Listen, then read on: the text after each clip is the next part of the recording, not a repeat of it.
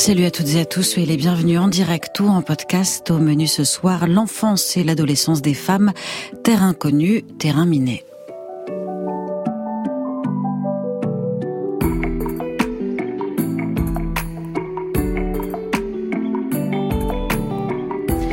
C'est en lisant la bande dessinée Pucelle de Florence Dupré-Latour que la justesse de l'expression cruellement drôle m'a sauté aux yeux. Ce récit autobiographique de l'entrée en sexualité et de sortie de l'enfance est aussi tragique que super drôle. Drôle par exemple comme quand elle raconte comment une publicité pour protection hygiénique dans laquelle la fille se caresse l'avant-bras avec un tampon est comprise par une adolescente, mal forcément. Drôle aussi quand elle décrit la cour du collège comme la cour des miracles à laquelle elle peut ressembler, adolescente ayant parfois quelque chose de monstrueux et je le dis d'autant plus facilement que j'ai été une ado tout à fait dégueulasse, cruelle et tragique enfin quand Florence Dupré-Latour raconte ce que l'ignorance produit comme traumatisme et comme immense violence, les règles, la masturbation, le désir adolescent, suscitant auprès des adultes un grand malaise et surtout un profond silence. Pucelle, c'est une plongée dans la psyché des filles qu'on aidé à devenir des femmes et qui se sont démerdées comme elles ont pu. On est en compagnie de son autrice jusqu'à 23h. France Inter. Nadia Dame, Modern Love. Mais d'abord, et comme chaque semaine, un auditeur nous dévoile son plan de bataille anti-déprime du dimanche soir. Ce soir, une toute jeune fille a laissé un message sur notre répondeur, un message laconique, bourré de sommes et de joie éphémères. Modern Love. 01 56 40 28 10. Je m'appelle Anaïs, j'ai 14 ans et avec le confinement, les dimanches, c'était plus vraiment des dimanches. Parce que j'étais à H24 collé à mes parents. Ils étaient tout le temps en mode Allez, fais tes devoirs, range ta chambre, révise tes leçons, passe l'aspirateur. Un enfer. Et mon frère, n'en parlons pas. Il était encore plus relou que d'habitude. Je voulais juste me barrer de chez moi pour qu'il me laisse en paix. Enfin, maintenant c'est bon. Les cinémas, ils ont rouvert et je peux retourner voir mes amis. En respectant moyennement les gestes barrières, j'avoue. D'ailleurs, quand je sors, peu importe où je vais, ça me bat, tant que je suis pas avec mes parents. Parfois, quand je sors de la salle, je sais même plus ce que j'ai regardé au cinéma. L'adolescence confinée, déconfinée en 2021, c'était Anaïs sur notre répondeur. Et l'adolescence dans les années 80-90, confinée elle aussi à sa manière, c'est avec mon invité. Bonsoir Florence Dupré-Latour. Bonsoir. Soyez la bienvenue sur France Inter. Je suis très heureuse de vous recevoir pour parler, euh, entre autres choses, de Confirmer en librairie depuis le 21 mai. C'est le deuxième tome de votre bande dessinée Pucelle chez Dargaud. Le premier volume, lui, s'appelle Débutante. Il a été publié l'an dernier, il me semble, en 2020. Il a été très remarqué. Il a notamment raflé le, le prix les Inrocks 2020 en bande dessinée, récompense ô combien méritée. Florence, moi je vous ai découverte il y a un peu plus longtemps que ça, il y a quelques années. C'était à l'occasion de votre autre bande dessinée qui s'appelait Cruelle, qui était elle aussi autobiographique, qui portait également sur l'enfance, qui contenait elle aussi beaucoup de violence à commencer par la vôtre, celle que vous exerciez sur les petits animaux qui ont eu le malheur de croiser votre route. Et je me suis dit, en la relisant d'ailleurs à cette occasion, que vous tourniez déjà autour de la question de la place de l'enfant dans une famille, de la question de la domination, de ce qui est ou non considéré comme, comme pervers. Est-ce que c'est là, en fait, que vous avez amorcé ce, ce travail-là de, de, confrontation à votre histoire familiale? Parce qu'il me semble euh, que vous n'aviez fait que de la fiction avant, même si vous semiez quelques indices quand même sur votre vie, à vous. Oui, absolument. Euh, j'ai euh, débuté mon travail euh, d'autrice de bande dessinée, on va dire avec prudence. je sentais que j'allais raconter ma vie à un moment donné. J'avais besoin d'une maturité d'écriture, premièrement, mais aussi une maturité et un regard éloigné, trop, pas, pas trop collé à ses souvenirs. Et quand on est trop proche, souvent, on peut pas bien analyser les choses. Donc, euh, euh ce recul était nécessaire. Euh, donc, un recul artistique, un recul, on va dire, plus personnel, euh, pour pouvoir raconter ces histoires. Effectivement, cette bande dessinée dont vous parlez, Cruelle, qui, elle parle du rapport de cette petite fille aux animaux, mais le sujet principal, c'est les rapports de hiérarchie ouais. dans le vivant, dans et le de vivant, domination et de donc. domination, bien sûr, dans le vivant, dans la famille, avec le, le, le père qui est au-dessus, la mère qui ensuite régente la vie des enfants et des enfants, que leur reste-t-il? Euh, Puisqu'ils sentent bien cette domination, cette oppression, cette pression. Euh, il reste les animaux et sans surveillance, eh bien, ils s'autorisent à expérimenter euh, le pouvoir sur les animaux. Parce qu'en fait, ces souvenirs que vous évoquez, même s'ils sont, ils sont très précis, hein, il y a des images, des tableaux qui sont très précis, mais en fait, ce qui frappe quand on vous lit, c'est la, la manière dont vous restituez les émotions, en fait, plus que les situations. On sait exactement, en vous lisant, euh, dans la manière dont vous vous dessinez, par exemple, avec les yeux euh, qui sortent, euh, les yeux exorbités, on sait exactement ce que vous ressentiez à tel ou tel âge. Dans le tome 1, vous avez 7-8 ans, je crois. Et ouais, on se retrouve, on replonge dans ses propres émotions adolescentes. Nous, on a exactement le même âge, mais je pense que une ado d'aujourd'hui ou une femme qui est adolescente il y a plus longtemps que ça, elle va retrouver effectivement sous votre dessin et sous votre écriture ces émotions-là qui sont quand même euh, fortes quoi. C'est c'est un c'est un truisme de le dire mais quand on est ado on est submergé par ces émotions et je trouve que là ça ça, ça saute aux yeux quoi alors, euh, bien sûr, l'adolescence, elle est, traversée par des émotions euh, très fortes parce que tout est nouveau, tout est, tout est de l'ordre de la découverte. Et, mais même quand on est adulte, euh, on a euh, ce, ce, ce, ce, euh, ce masque de la politesse, c'est ce carcan de la politesse qu'on n'a pas du tout enfant, hein, petit enfant, le petit Sans enfant filtre. il tripe tout. Mm. Et euh, mais on, on est traversé par une vie intérieure d'une grande richesse et d'une grande violence. Et cette grande richesse ne se, ne se traduit pas suffisamment sur nos visages. Et c'est vrai que euh, dans Cruel, je le faisais un petit peu, dans Pucelle, alors là, bien sûr, euh, c'est beaucoup plus beaucoup plus marqué. La différence euh, assez visible aussi entre entre Cruel et, euh, et Pucelle, elle est euh, elle est chromatique. Euh, dans Oui. mon souvenir, Cruel c'était en, en noir et blanc, avec donc une noirceur et même une, dureté très assumée, y compris dans le trait d'ailleurs. Alors que Pucelle, il y a cette euh, bichromie rose et noire, il y a la, la légèreté aussi, il y a la douceur de l'aquarelle. Moi, je suis pas du tout une spécialiste de la bande dessinée, mais ce rose et ce rose qui est évidemment associé à, l'enfance, en tout cas à l'enfance des, petites filles, euh, je me suis dit que c'était aussi la couleur de la chair et que donc c'est Absolument, vous oui. traitez en réalité avec cette couleur-là deux choses. Oui. Alors, euh, les souvenirs que j'ai eus avec les animaux n'étaient pas forcément des mauvais souvenirs. Donc, euh, je n'avais pas de problème à aller vers une forme de noirceur, euh, euh, qui d'ailleurs rappelait la, la, la, le noir et blanc des, des, de- des photos Ouais. passées, vieillies. En revanche, un, un récit euh, comme Pucelle est, est pour moi en tout cas beaucoup plus euh, beaucoup plus complexe. Je ramenais des souvenirs qui étaient qui pouvaient pour certains être assez douloureux et il fallait que je puisse opérer un contraste et ne pas trop appuyer sur euh, sur sur ce côté peut-être un peu pathétique ou plein de pathos. Euh, c'est quand on écrit, il y a une une la question de la de la sonorité, du de la justesse du ton et qui est difficile à, à, à trouver. Et pour moi, euh, cette façon d'utiliser un dessin euh, euh, tragicomique, un dessin qui dédramatisait, et des couleurs également qui dédramatisaient avec euh, des roses, mais qui rappelait aussi la chair, en allant jusqu'au sang, Ouais. euh, ça a été, Ouais, parce que a ça été vire au rouge. Ouais. Donc à un moment, Oui, oui, oui. Mais juste pour, pour rester un instant sur cette histoire du rose, je me disais aussi en, en vous lisant que le rose c'est une couleur quand on est enfant et qu'on est assigné justement un truc de la féminité. C'est une rose qu'on finit, ah, une couleur pardon qu'on finit par détester. Et, et je trouve qu'en grandissant, en fait, grandir, c'est peut-être finalement oser dire, bah en fait, moi je crois que j'aime bien le rose. Et donc on a le droit de l'utiliser. Vous avez le droit de l'utiliser dans ce livre-là sans que ce soit euh, un, un, atour de la féminité comme ça a été Oui. imposé aux petites filles euh, petites. Donc comme une manière d'inverser la. Oui, là, c'est c'est c'est plus, euh, c'est une façon de le brandir plutôt. ouais. Voilà, c'est comme une insulte. les salopes, ça, les fameuses exactement.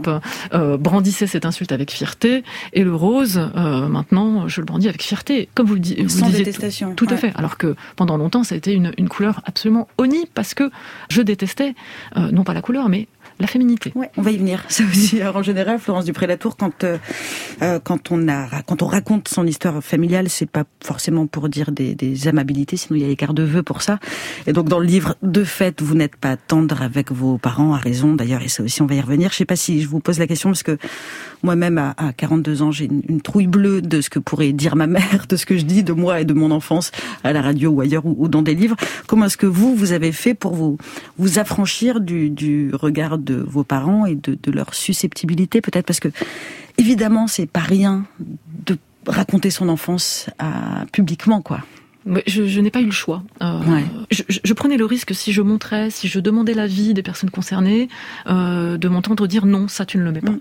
Alors pour se, se figurer le siège de cette histoire familiale de cette enfance, vous racontez donc comment est-ce que vous avez grandi dans cette famille pour la, la décrire vraiment à très gros traits. Je dirais que c'est une famille bourgeoise catholique version conservateur, une famille d'expatriés, ce qui n'est pas un, détail. Avec quel mot vous est-ce que vous décririez votre votre famille et même plus largement votre environnement familial, c'est-à-dire tous les adultes euh, qui gravitaient autour de vous et de vos frères et sœurs? Mais pour moi, c'était le monde. Le monde était comme ça. C'est-à-dire qu'en dehors, alors c'est particulier l'expatriation, euh, on vit dans des pays qui sont des pays souvent euh, euh, en voie de développement, mm. voire pauvres, et ce sont des gens et des familles qui vivent en vase clos dans des ghettos, des, des, ghettos de riches. Donc de temps en temps, on voyait ce qu'on appelle aujourd'hui des gueux, mais des, des, des, gens vraiment très très pauvres dans les pays, des pays d'Amérique du Sud. c'est des vrais bidonvilles. Hein, Rappelez donc dans quel pays En Argentine. En Argentine. Et, et donc pour moi, le monde était comme ça. voilà, tout le monde était blanc, tout le monde était riche, tout le monde était chrétien blancs qui tiennent des propos, qui ont des comportements ouvertement racistes, enfin toujours en surplomb avec la population euh, du pays dans lequel ils habitent. Alors c'est pas, c'était pas un racisme de la parole, euh, oui. pas du tout, non, c'était un racisme de, de, de l'entre-gens. Euh, on va dire, on va appeler ça aussi un classisme parce que c'était des gens de la même classe sociale. Un confinement, en un fait. Confinement, confinement voilà, voilà, avec le petit four et le champagne et, et, les soins de Monsieur l'ambassadeur. Je disais famille catholique tendance conservatrice. oui, oui, oui, oui, oui, oui, oui. Est assez faible. Quel, quel rôle la religion a exactement joué dans dans l'éducation, dans la rigidité des principes euh, éducatifs et dans le rapport au corps, dans le rapport au changement du corps, parce qu'évidemment pas besoin d'être d'être pieux pour dire à ses enfants qu'il y a des choses qui se font pas, y compris quand il s'agit de, de, choses très très naturelles. On sait également que l'athéisme c'est pas un vaccin contre la pudibonderie. Il y a des il y a des 68 arts qui se sont euh, euh, révélés, euh, enfin qui se sont avérés de des, des en fait une fois qu'ils ont eu des enfants. Donc euh, on parle de déterminisme, on parle évidemment que la religion et c'est c'est c'est un récurrent dans votre livre, mais ça, ça ne fait pas tout. Ouais. il faut regarder au, au, cas par cas dans les familles. Après la religion, moi je l'ai vécu comme comme un viol personnel de mon âme parce que euh, j'ai été manipulée euh, toute petite, endoctrinée, endoctrinée. endoctrinée. Ouais. Je faisais partie de ces petits enfants qui regardaient émerveillés, bêtement, mais mais vraiment avec un regard stupide ou un regard euh, fanatique. Dieu, les anges, et, et ça existait. C'était, je prenais tout au premier degré. Oui, il y a une question que je me pose souvent, c'est comment est-ce qu'on sait Vous avez commencé à en parler un petit peu, mais comment est-ce qu'on sait quand on est enfant que ce qui se passe à la maison ne se passe pas dans toutes les maisons, qu'il des familles où on se parle différemment, où on élève les enfants différemment. Quand est-ce que vous, vous avez compris que oui, qu'il y a un ailleurs et qu'il y a un, un, autrement Parce que justement, vous parlez de, de ce vase clos euh, de, de, du milieu d'expatriés, de familles expatriées. Mais je l'ai compris très tard parce que j'ai, euh, moi, je vivais plusieurs confinements. Il y avait le confinement de l'expatriation, le confinement de la famille qui reste un petit peu sur elle-même, et le confinement de la gémellité qui est un, un confinement parce que, donc, vous aviez, total. Vous avez cette sœur jumelle qui s'appelle Bénédicte. Oui, oui. Ouais. Et donc, euh, je dirais que c'est en allant, euh, en sortant petit à petit de ces, de ces pelures d'oignons successives, ouais. en allant dormir chez une amie, euh, mais toujours avec la sœur jumelle. Donc, c'était pas, pas non plus. Euh, je dirais que vraiment, c'est quand, quand je me suis séparée de ma sœur jumelle. Et c'était vers quel âge à peu près? L'entrée au collège, il me semble, dans le. Ouais, non, un, peu, un petit peu, peu plus tard peu, que ça. Peu, Parce qu'en plus, oui, vous avez des trajectoires euh, différentes. On parlait du rose tout à l'heure. Elle allait mm. dans une féminité, elle embrasse son adolescence. Oui. oui. Et, et vous non. Et donc c'est une première séparation. De toute façon, l'adolescence est une suite de séparations, et il y a cette première séparation. Oui, qui est fondamentale, fondatrice, on va dire. L'éducation, c'est pas euh, c'est pas qu'une somme d'injonctions et d'interdictions, heureusement. C'est aussi, euh, si on raisonne en termes de transmission, euh, c'est aussi un truc de représentation, de modèle. Il y a le modèle parental, euh, ce que le père va euh, incarner dans la famille, comment est-ce qu'il va se déplacer dans l'espace, comment est-ce que la mère, elle, va occuper également le, le foyer, ce qui est donné à voir aux enfants en réalité votre père, et là encore, je, je vous demande de me corriger si, si, je formule mal les choses, il est absent, il est dur parfois, il est préoccupé par autre chose que ses enfants, toujours ou presque. Votre mère, elle, est toujours dans les parages, ou en tout cas, elle est dans cet espace domestique, elle habite cet espace domestique. Aujourd'hui, on, dirait d'elle, en tout cas, c'est le vocabulaire qui est employé par les ados, par la mienne, que c'est une grosse victime. C'est une victime, c'est une fragile, et c'est pas dit comme un compliment. Et d'ailleurs, vous aussi, enfant avec votre sœur, ce, ce, cet investissement dingue de votre mère dans le foyer et dans l'éducation, puisqu'elle fait tout. Vous le voyez pas en fait. Non, mais c'est parce qu'on parce qu'on le voit rarement. À, ce, à, à, mon âge, non seulement je, je, je, le vois très bien en fait, mais je le méprise. Ouais. Je méprise ma mère parce qu'elle n'a pas, à mon sens, de valeur. Moi, j'embrasse les valeurs masculines qui sont les seules valeurs à, 14 ans hein, euh, qui me semblent avoir une valeur monétaire et de puissance. C'est-à-dire être un garçon, c'est être dans le camp des vainqueurs. Oui, en fait. Oui, oui. Et quand je vois ma mère qui, qui justement fait euh, toutes ces activités invisibles, mais qui sont absolument nécessaires à la survie, euh, non pas d'une famille, à la survie de la vie. Euh, euh, parler, rire, discuter, euh, faire des conneries. c'est ma mère qui faisait tout ça avec une grande richesse, une grande. Et aujourd'hui, je ne la traiterai absolument pas de victime. Pour moi, aujourd'hui, c'est mon père la victime, qui a eu une vie de grand patron, d'un ennui mortel, avec une pression abominable. J'en parle un petit peu dans la dans, On dans voit la dans bande le tome dessinée. 2, ouais, parce que justement sur la différence entre votre mère et votre père, dans le tome 1, votre mère elle pleure tout le temps. Oui. On la voit montrer, Oui. exprimer ses émotions, et ça aussi, ça agace ses enfants parce que c'est un peu nul de montrer ses émotions, c'est très ouais, très agaçant pour ses enfants. À l'inverse, quand votre père craque une fois Oui. dans le tome 2, il a une larme quoi. qui Il en a une seule, scène. oui, une seule. Et là, c'est un événement. C'est pas, c'est pas du tout reçu de la même manière. Bien en sûr. fait. Bien sûr. Euh, euh, c'est un personnage, c'est une personne. Enfin, je parle de personnage parce que j'en ai fait des personnages, mais c'est une personne, euh, comme beaucoup de de- de- de- d'hommes de, cette époque-là, qui ne, qui est dans un silence total. C'est-à-dire qu'il ne parle pas et il parle business avec Ouais. euh, euh, euh, ses copains qui parlent business. Voilà de quoi parle cet homme. Et et donc ça en fait quelqu'un de très très seul en fait. Contrairement à ma mère qui est beaucoup plus volubile et qui va petit à petit aller vers une. elle va commencer à mettre des mots sur euh, sur ce qui lui arrive. Ouais. Ça commence par euh, des émotions qui sortent un peu en vrac, comme euh, comme le personnage de cette petite fille, de cette jeune fille qui euh, n'a pas les mots pour exprimer ce qu'elle ressent et va se mettre à dessiner. Pas Oui, le dessin, c'est un langage, parce que j'évoquais le silence en tout début d'émission. Ouais, c'est un, un territoire de silence en fait. Votre adolescence et l'adolescence, le silence des parents, le silence dans la fratrie, parce que même euh, cette sœur jumelle dont vous êtes très très proche, on voit que vous parlez pas forcément.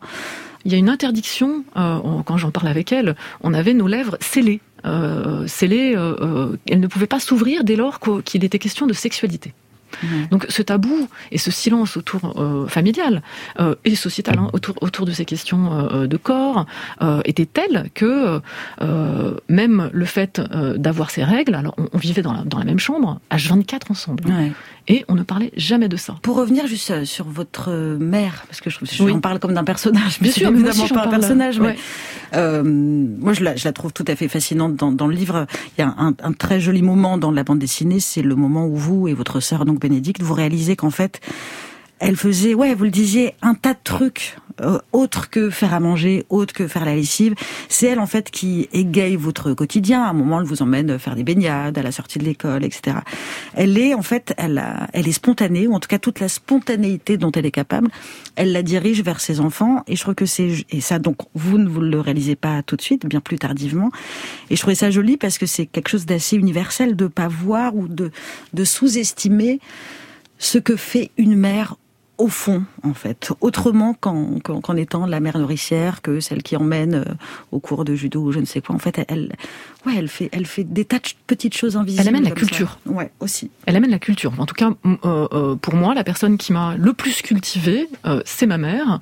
Euh, mon père, d'une autre façon, c'était une culture en retrait, une culture du silence. C'est une forme de culture aussi, puisque dans le silence se développe l'imaginaire. Et est-ce que votre euh, mère, donc, c'était aussi, on, on parlait de représentation, c'était la représentation de la féminité, c'est-à-dire la seule manière dont vous pouviez vous figurer ce que c'était qu'être une femme, euh, une femme adulte, ce Bien qui sûr. expliquerait donc ce, rejet et du rose dont on parlait et, euh, et de la féminité adulte, quoi. Alors non seulement ma mère, mais toutes ses amies, toutes les, toutes les personnes que, que, que, que mes parents côtoyaient étaient des, euh, des, euh, des couples euh, d'expatriés. Donc monsieur partait, madame suivait, et était forcément au foyer euh, parce que euh, euh, on, peut- on peut pas quitter un boulot comme Ouais, ça euh, ouais. tous les quatre ans. Et donc je n'avais que ce modèle-là sous les yeux. Et ce modèle-là, pour moi, il était inconcevable. Et en plus, elle n'avait pas de valeur. Effectivement, elle, elle, elle, travaille tout le temps, elle est ultra impliquée, et en même temps, elle, elle est d'une docilité folle. Et je trouve que ça montre aussi, on parlait de féminité, ouais, ce que ça peut représenter d'être d'être une femme docilité, c'est-à-dire celle qui suit. Et votre mère, c'est celle qui suit oui. votre père, et les enfants sont ceux qui suivent le père. Oui. C'est la définition parfaite de ce qu'on appelle le patriarcat. Exactement, exactement. Ma mère et de nombreuses femmes, d'abord pour des questions financières, de dépendance financière, euh, n'ont pas leur mot à dire. Ensuite, euh, en reproduisant des années, des milliers d'années euh, de, de, patriarcat, eh bien effectivement, euh, c'est monsieur qui a toujours le dernier mot, c'est monsieur qui va être mieux payé, c'est monsieur qui va faire sa vie et les autres suivent. Ouais. Mais en réalité, euh, sans ma mère, mon, mon père n'aurait pas eu cette carrière. Est-ce que vos, ils l'ont lu, la bande dessinée, vos parents? Évidemment, j'imagine, mais... Je ne sais pas. C'est vrai? Oui. Ah ouais. Et votre sœur? Oui, elle l'a vu. oui, oui, Vous restez avec nous, Florence Duprélatour. On va parler de plein de choses. On va parler de masturbation et de menstruation. Ce serait juste après un titre de la playlist d'Inter. Il est choisi pour nous par Muriel Pérez. On écoute Françoise Brut. La chanson, c'est pas fait exprès, mais elle est circonstance. Elle s'appelle Mes péchés s'accumulent.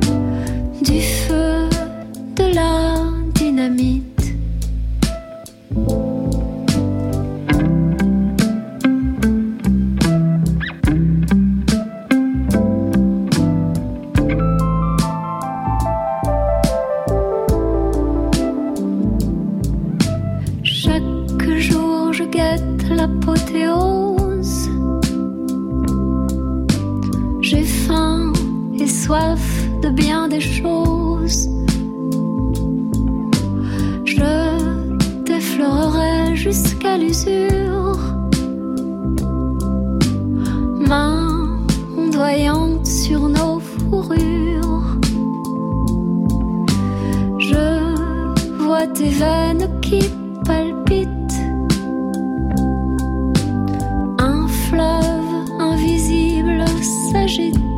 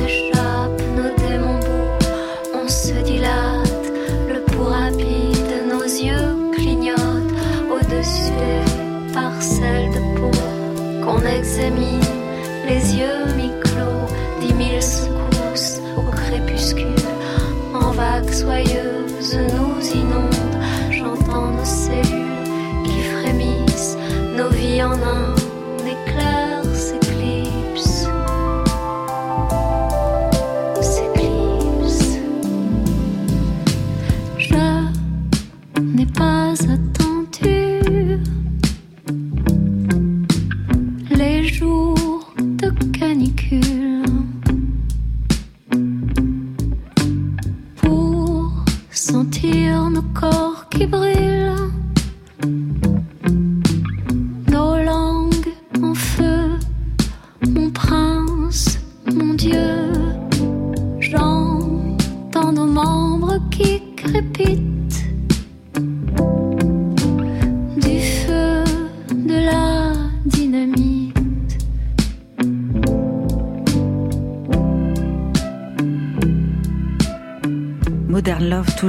Compagnie de Florence Dupri-Latour. France Inter, Moderne, Love. Nadia Dame. Ça y est. Maman Ça y est, je les ai, j'ai mes règles. Ma chérie. Mais c'est une tradition, on fait toujours ça aux filles. Ça donne bonne mine pour toute la vie. Mais faut pas que tu pleures. Mon boubelé. T'es une grande fille maintenant. Euh, vous l'avez reconnu direct, Florence. C'était un extrait culte du film euh, culte Diabolomant de Diane Curie. Quand le, le personnage principal, je crois qu'elle s'appelle Anne, euh, a ses règles, sa mère lui colle donc de, de gifles aller-retour. C'est visiblement une vieille tradition pour marquer l'entrée des femmes dans l'âge adulte. Je trouve que le symbole, il est quand même assez troublant de, de, de gifler une, de gifler une petite fille pour dire voilà, maintenant tu es une femme et tu vas souffrir. Comment est-ce que donc c'est parce que vous avez vécu vous évidemment. Comment est-ce que ça s'est passé l'arrivée de ces premières règles, c'est toujours un événement, c'est toujours accompagné, reçu différemment selon les cultures, selon les familles, mais généralement pas pas super bien. Comment ça s'est passé pour vous? Eh bien, je dirais que euh, ça s'est passé dans un grand silence d'abord, euh, un grand silence euh, de euh, de 12 ans avec allez, une petite incartade vers vers euh, une explication de mes parents qui, vous convoque, qui me convoque ouais. très solennellement, ce qui n'arrivait jamais, et surtout sans ma sœur jumelle, ce qui n'arrivait euh, absolument jamais. Donc, euh, je vois mes parents qui, euh, qui, qui veulent me parler de quelque chose, c'est très solennel, ça fait très peur parce qu'ils ont l'air extrêmement gênés. Je, je, sens mes parents honteux, embarrassés, embarrassés, ouais. et ils me parlent de, de choses qui vont m'arriver, euh, qui me semblent terrifiantes et monstrueuses, et j'en ressors, comme dit auparavant, j'y pense un tout petit peu, puis ensuite je vais jouer. Et ouais. je n'y pense plus jamais. Euh, quelques années plus tard, euh, je me retrouve dans la situation de très très nombreuses jeunes filles, euh, sans aucune explication. Je regarde ma culotte et je me dis, ah zut, j'avais caca dans ma culotte. Ouais. Et non. Et je me dis, mon Dieu, c'est peut-être cette chose étrange qu'on m'avait qu'on m'avait racontée et, et affreuse. affreuse. Ça doit être ça. Je refusais d'y penser, mais surtout je refusais ce moment qui, qui pour moi, c'était celui de devenir une femme. Et je ne voulais pas du tout être une femme, pas du tout. Il y a un mot qui revient euh, souvent et dans le livre et dans tous les passages qui sont donc consacrés à, à l'arrivée de ces règles. En plus, vous découvrez après que ça n'arrive pas qu'une fois hein, les règles, c'est que ça oui. va revenir plusieurs fois parce qu'on vous l'avait pas, on vous l'avait pas expliqué. Il y a cette cet épisode que j'ai trouvé terrifiant, mais je pense que pareil, ça doit arriver dans, dans, dans certains cas de, de l'essence anti-poux, du produit anti-poux. Oui. Dont on voilà, on se servait de ça pour euh, comme anti-poux euh, chez vous. Donc, vous pensez que ça va vous purifier? Oui, je, je, je pense je suis une, une, petite fille, donc je fais des corrélations euh, euh, un peu hasardeuses, on va Mais dire. D'où est-ce que ça vient l'idée que ouais que c'est que c'est sale? Oui, c'est évidemment qu'il y a plein de, de, jeunes filles qui sont persuadées qu'elles sont salies. Et on voit bien que dans la pub, justement, le fait de ne pas montrer les sangs, etc., ça, ça, ça alimente cette, cette thématique de la souillure. Mais Alors, la souillure, ce... elle vient, en tout cas pour ouais. moi, du silence. Le silence, eh bien, il, il nous dit que quelque chose est, est profondément mauvais. Euh, si on ne le dit pas, c'est qu'on en a honte, c'est qu'il ne faut pas en parler. Et donc, euh, on n'a pas besoin de, de dire que c'est sale pour le comprendre quand même. Et en plus, c'est pas que dans, là, on parle beaucoup de ce qui se passe dans les familles, mais c'est pas que dans les familles, c'est dans l'espace public plus largement. Et d'ailleurs, aujourd'hui encore qu'on ne dit pas les règles, qu'on ne montre pas les règles. Je pense au fait, par exemple, que dans les collèges ou dans les lycées, ça commence un tout petit peu, mais il commence à y avoir des distributeurs, par exemple, de tampons ou de serviettes. Alors oui. qu'il y a des distributeurs de préservatifs partout, ce qui est très bien, mais ça dit quand même, ça dit quand même quelque chose. Mais on est en 2021, mais ouais, je, je, je peut-être qu'il y a des gens qui nous écoutent et qui sont dérangés par ce qu'on est en train de dire, par le simple fait de dire j'ai mes règles, parce que même règles, c'est pas un mot qu'on utilise, il y a toutes ces espèces de périphrases. Oui, oui. Donc c'est l'espace public en entier qui ne veut pas voir cette, cette féminité. Oui, euh, après c'est une génitalité aussi. Ouais. Donc euh, est-ce que c'est corrélé également au fait qu'on qu qu masque cette partie du corps, qu'on ne veut pas la montrer, qu'elle est, qu'elle est censée être honteuse, impudique? Peut-être. Mais euh, il y a quelque chose de très très particulier dans les règles, c'est du sang qui, ne, qui, qui s'écoule, qui n'est pas le sang de la bataille, le sang glorieux de la Exactement. bataille, le sang, le sang du soldat qui lui est, est magnifié, c'est, c'est, qui est très mis en valeur, il est victorieux. Le sang Et de l'épée, c'est le beau. sang de l'épée. Mmh. Euh, c'est le sang qui euh, n'est pas maîtrisé. Et, et, et on parle très très très souvent des femmes qui ne se maîtrisent pas, qui qui, qui, qui ont des, des, des humeurs, qui, ne tiennent pas leur nerfs, qui gardent pas leur nerfs. Qui, on leur dit tu as tes règles, mais ça vient du sang, je pense, qui n'est pas maîtrisé, qui n'est pas maîtrisable et qui s'écoule. Et, et, qui génère sans doute des angoisses chez certaines personnes. Des Florence, parce que c'est il y a ce jeu de mots hein, dans votre livre, Florence. Oui, je m'appelle Florence et je fais ce, ce jeu de mots euh, à un moment particulier. Je regarde la Saône euh, qui s'écoule, qui euh, qui euh, donc ce sont des flots boueux qui sont qui sont qui charrient des euh, des des alluvions, ce qu'on veut, mmh. et, et et je les traite de Florence parce que euh, à ce moment-là de ma vie, je vis euh, ce que vivent beaucoup de jeunes filles. Euh, sont des douleurs insupportables euh, dues euh, aux règles. Et ces douleurs, euh, aujourd'hui, elles ont un nom. On peut les nommer. mais dans les années fin des, fin des années 90, ça n'existait pas, même dans le, le terme n'existait ouais. pas. Voilà. Euh, donc, euh, et même pire que ça, c'était normal d'avoir mal quand on a oui. C'est bien pour oui. ça que l'endométriose est sous-diagnostiqué, a été, il est toujours d'ailleurs aujourd'hui. Mais on en parlait la semaine dernière avec mon invité qui s'appelait Judith Aquin, qui disait on passe notre temps à dire aux femmes et donc aux jeunes filles qui s'apprêtent à devenir des femmes qu'être femme, c'est avoir mal. Oui. En oui. permanence. Euh, oui, oui, absolument. Euh, j'ai tiré un petit peu cette, cette idée avec un, un, un terme euh, euh que j'ai nommé l'école de la douleur. Ouais. L'école de la douleur, c'est justement ce, ce, ce, cet apprentissage euh, de la douleur qui passe par des, des, choses assez simples comme le fait de s'épiler. Mais ça fait très mal de s'épiler ouais. quand, quand, quand, quand, on est petit. ça peut faire très, très, très Parce mal. que cette douleur-là, il faut l'endurer. C'est-à-dire, ça pourrait être, on pourrait dire aux, aux jeunes filles, oui, vous allez avoir mal et on va vous accompagner. Tu vas avoir tes règles et tu as mal pendant tes règles. Je vais t'emmener voir un médecin. On va travailler là-dessus, etc. Là, c'est l'injonction, c'est souffrir en silence. Oui, c'est comme vous le dites, ça n'est pas l'endurer, c'est la terre. Ouais. Euh, la douleur en soi, c'est pas mauvais. Euh, ce qui est mauvais, c'est euh, d'en faire une chose mauvaise. Euh, la douleur des garçons qui tombent quand ils font du skate, qui, qui, qui, dans des épreuves sportives vont, qui sont des, des épreuves initiatiques, vont avoir justement une, une façon positive d'envisager mmh. la douleur. Euh, chez les filles, l'école de la douleur, elle est, elle est dans, maintenue dans le silence, et on peut pas avoir ces symboles forts de passage, d'apprentissage de la douleur parce qu'ils sont dénigrés et surtout silencieux. Ouais. Alors que, comme vous le dites, on pourrait très bien avoir des euh, des euh, euh, des célébrations. Alors peut-être pas, voilà, peut-être pas des grandes fêtes, mais des des symboles positifs. En fait. ouais, ouais. tu as mal, c'est difficile parce que parfois on peut être soigné, parfois pas.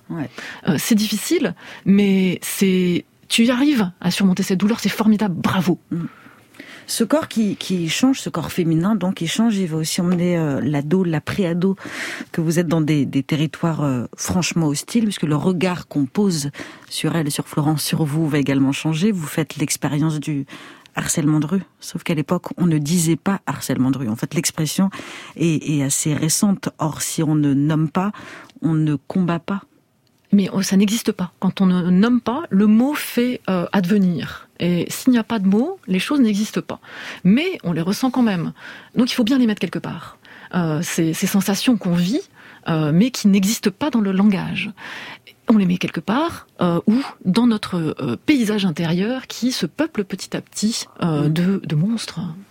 Mais ça, veut dire, et, je vous le montrez très bien, hein, quand vous vous dessinez en train de marcher dans la rue sous ce regard, on va revenir hein, sur comment est-ce que ce, regard découpe les femmes en morceaux, mais ça veut dire qu'il y a des, millions de femmes, on, a grandi, on s'est construite en marchant dans la rue et en, se faisant au mieux siffler, et je dis bien au mieux parce qu'évidemment ça peut être pire que ça, et avec cette idée, encore une fois, comme pour la douleur des règles, qu'il faut faire avec. On fait avec. Oui.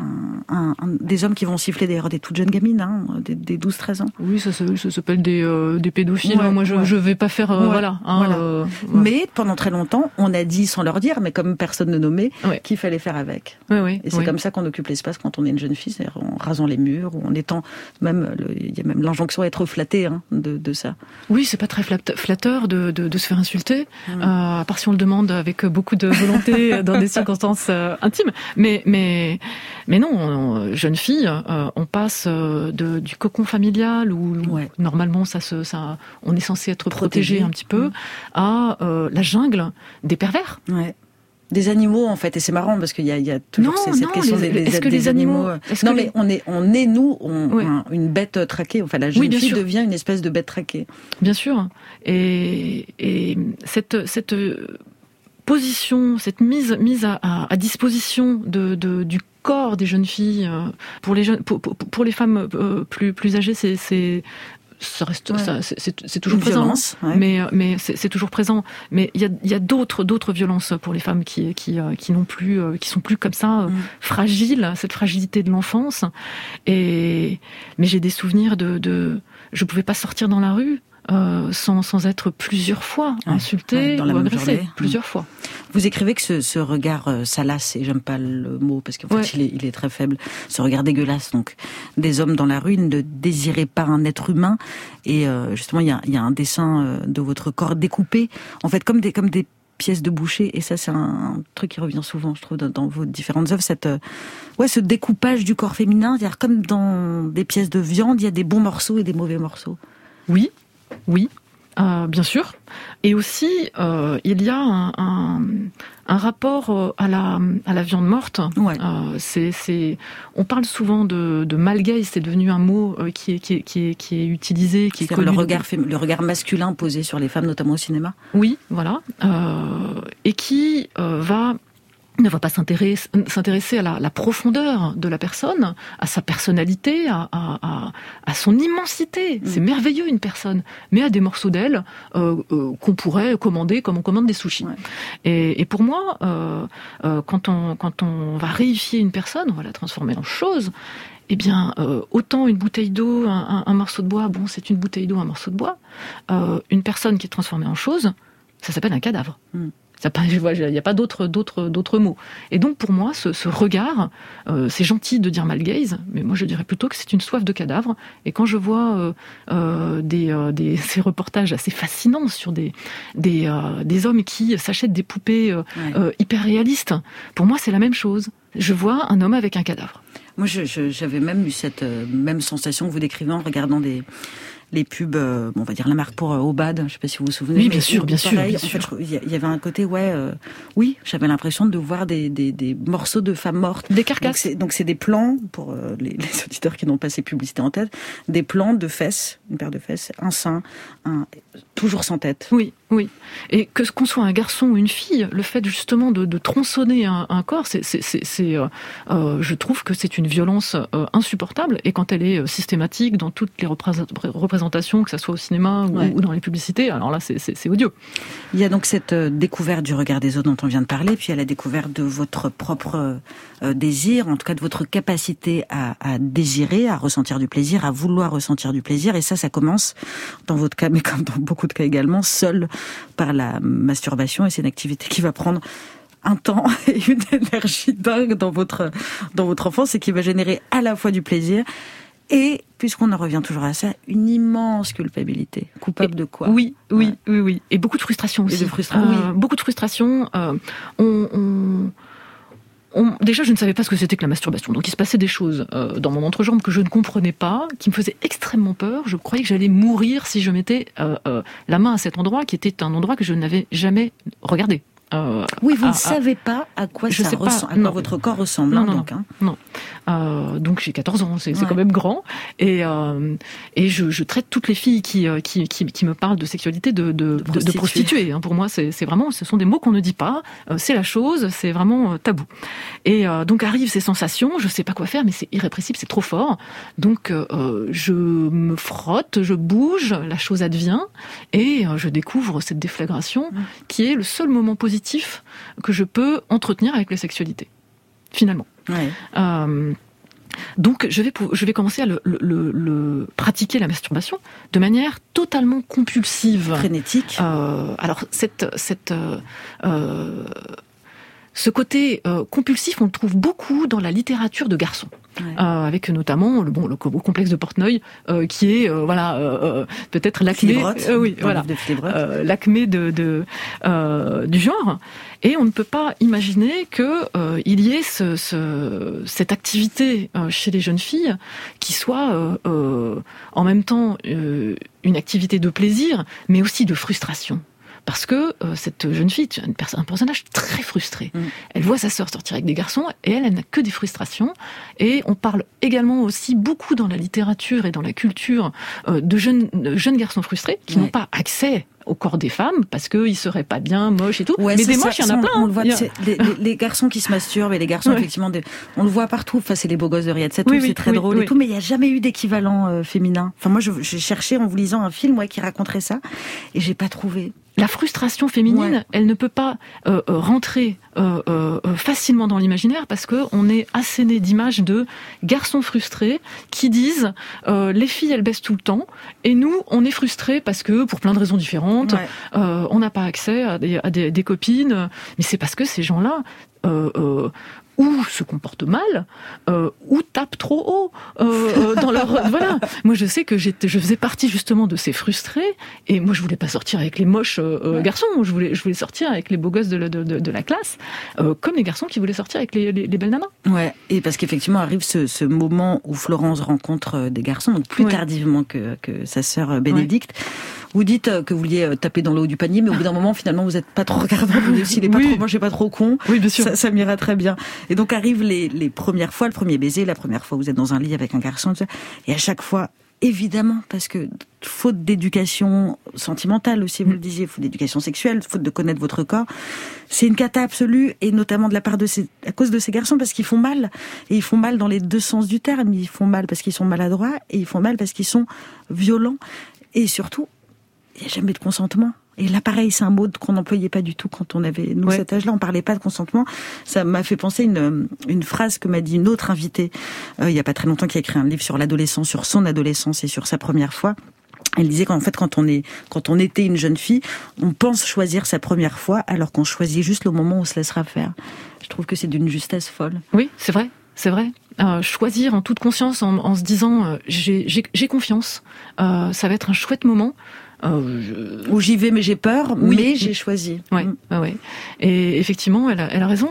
Après, euh, moi, je retiendrai toujours cette, cette leçon de Virginie Despentes euh, qui, euh, qui explique que, enfin, qui, qui, qui remet aussi le, le, le discours victimaire des, des, des femmes un peu, un peu, voilà, à sa place, parce que si on ne dit rien aux Ouais. garçons, ils ne pourront pas évoluer. Et, Et, c'est vrai que ne dit rien. mais non, elle est, elle est éduquée dans ce silence et dans cette impossibilité à parler de son corps et de ce qui lui arrive. Et c'est vrai que s'il il aurait sans doute suffi qu'elle dise à- à- garçons ça qu'elle mal. rencontre, j'aime pas, euh, c'est nul, euh, euh, ça, ça me plaît pas, pour que, pour que le, euh, le garçon cesse et Ouais. évolue aussi.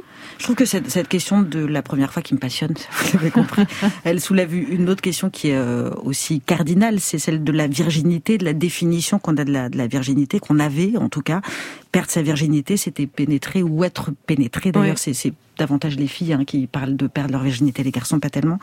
Alors qu'un rapport sexuel, évidemment, c'est plus que ça. Est-ce que vous avez l'impression que c'est c'est plus simple aujourd'hui pour les ados? Ils ont d'autres outils, ils ont euh, des séries comme euh, Sex Education sur Netflix, ils ont des des plateformes, enfin des trucs sur Instagram qui sont assez fantastiques. Est-ce que euh, une ado aujourd'hui de 16 ans, selon vous, celle que vous côtoyez peut-être, elle est encore dans ce truc de bah je, je vais perdre ma virginité, donc perdre quelque chose, et la seule manière de la perdre, c'est d'être pénétrée. Alors, je ne parlerai pas à la, à la place des adolescents. Ouais. Euh, je peux pas le faire. Euh, je, je dirais que. Ma question, c'est un peu, est-ce que c'était pire avant ou maintenant Alors, en fait il y a des choses qui sont, il y a des choses qui sont, qui sont formidables aujourd'hui. ouais. C'est justement l'accès au langage, au fait de mettre des mots euh, grâce à Instagram, des comptes formidables euh, euh, qui, euh, qui permettent de parler ou en tout cas de trouver des communautés de jeunes filles qui vont discuter de mêmes sujets Ouais. et se sentir moins seules. Ça, c'est très important. Après, dans les rapports personnels, je dirais que euh, c'est toujours très compliqué. Ouais, quoi. ouais. On parlait de représentation et du, de comment vous vous figuriez votre corps, donc mal ou très peu, parce qu'il n'y avait absolument aucune éducation à ce niveau-là, sauf un jour où vous tombez sur une bande dessinée de Gottlieb à la bibliothèque, puis une autre fois où vous regardez un, un film pornographique, ce qui est évidemment pas la meilleure manière de, de s'éduquer à ça. En revanche, et ça vous le racontez également, il y a, c'est l'école qui va se charger de faire votre éducation sexuelle avec la diffusion d'un, c'est même pas le mot, d'un documentaire, un pseudo-documentaire vaguement supposément scientifique, mais qui en fait de la pure propagande anti euh, anti. Qu'est-ce que ça qu'est-ce que ça provoque en vous et surtout quel résidu ça laisse? Parce qu'on parle là donc d'endoctrinement on vous montre des images absolument horribles de fœtus aspirés et tout. Et je trouve ça dingue parce que vos parents ils voulaient vous préserver de toute la violence du monde. Vous n'avez pas le droit de regarder Total Recall, etc.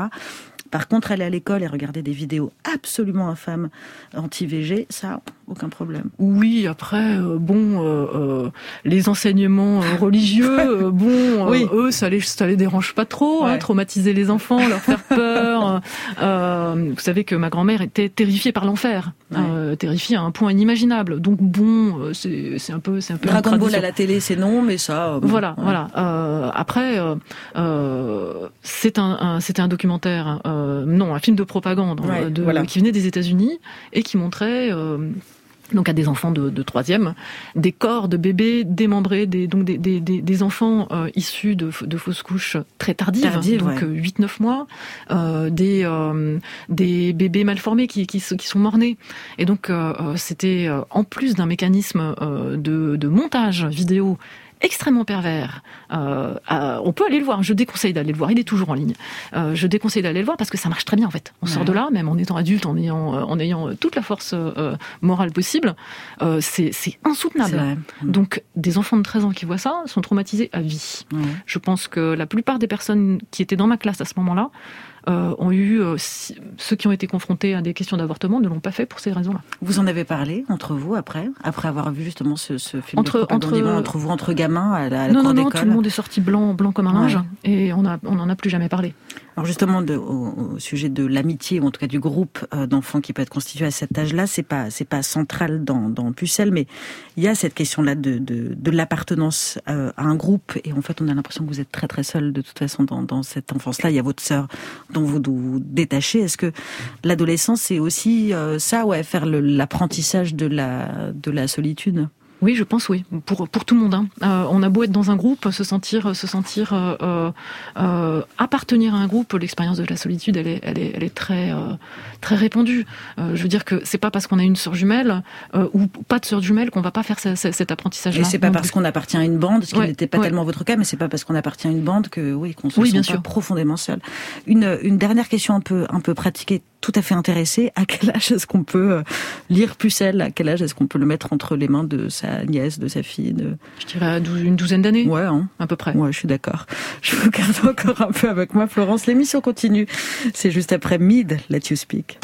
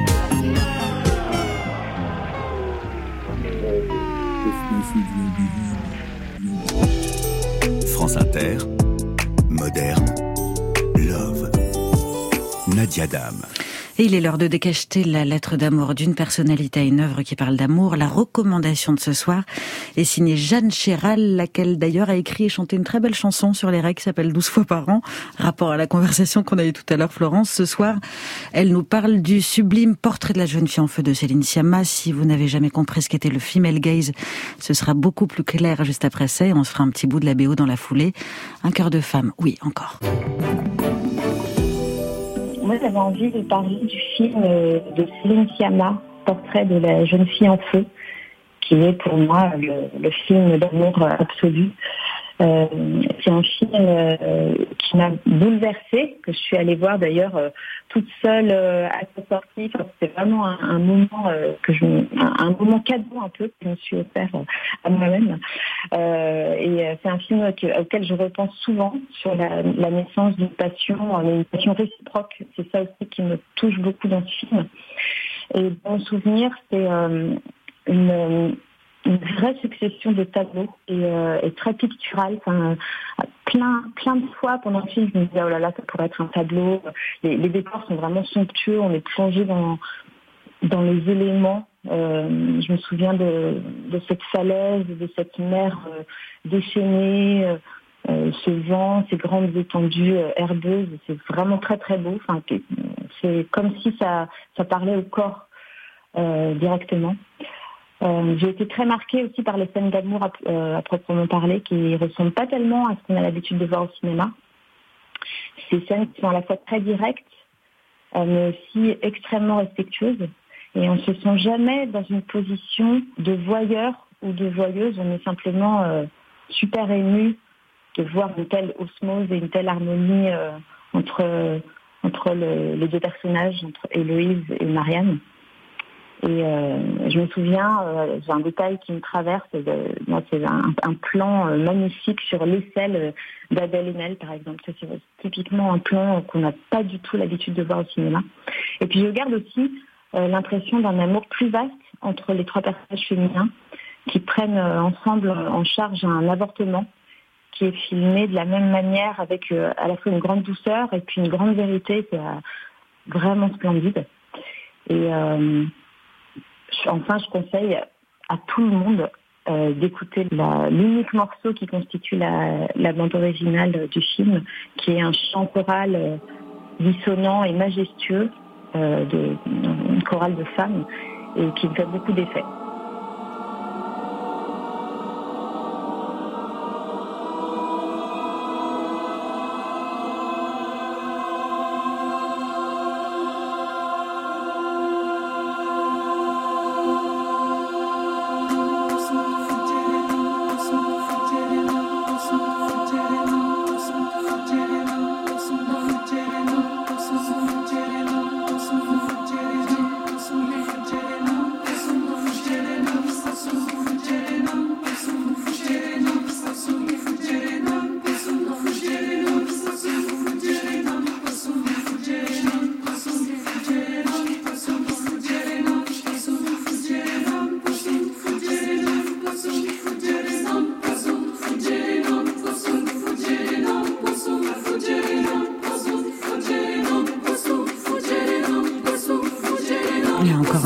À Jeanne Chéral pour nous avoir mis ce cœur de femme dans les oreilles et je vous passe les manettes de la playlist. Florence, est-ce qu'il y a une, chanson, un film, un, un roman d'amour qui vous plaît particulièrement, que vous voudriez recommander aux auditeurs? Alors, je vais recommander aux auditeurs non pas un roman d'amour, mais un roman dans lequel on trouve euh, la déclaration d'amour et la demande en mariage la plus drôle de tous les temps. Euh, il s'agit des saisons de Maurice Ponce.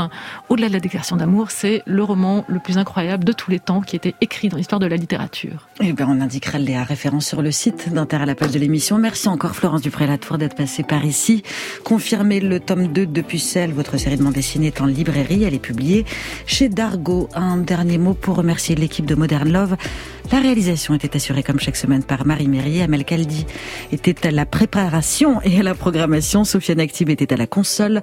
Modern Love revient dimanche prochain. On y accueillera un oiseau rare dans cette émission, un homme. Si, si, je vous jure. À la semaine prochaine.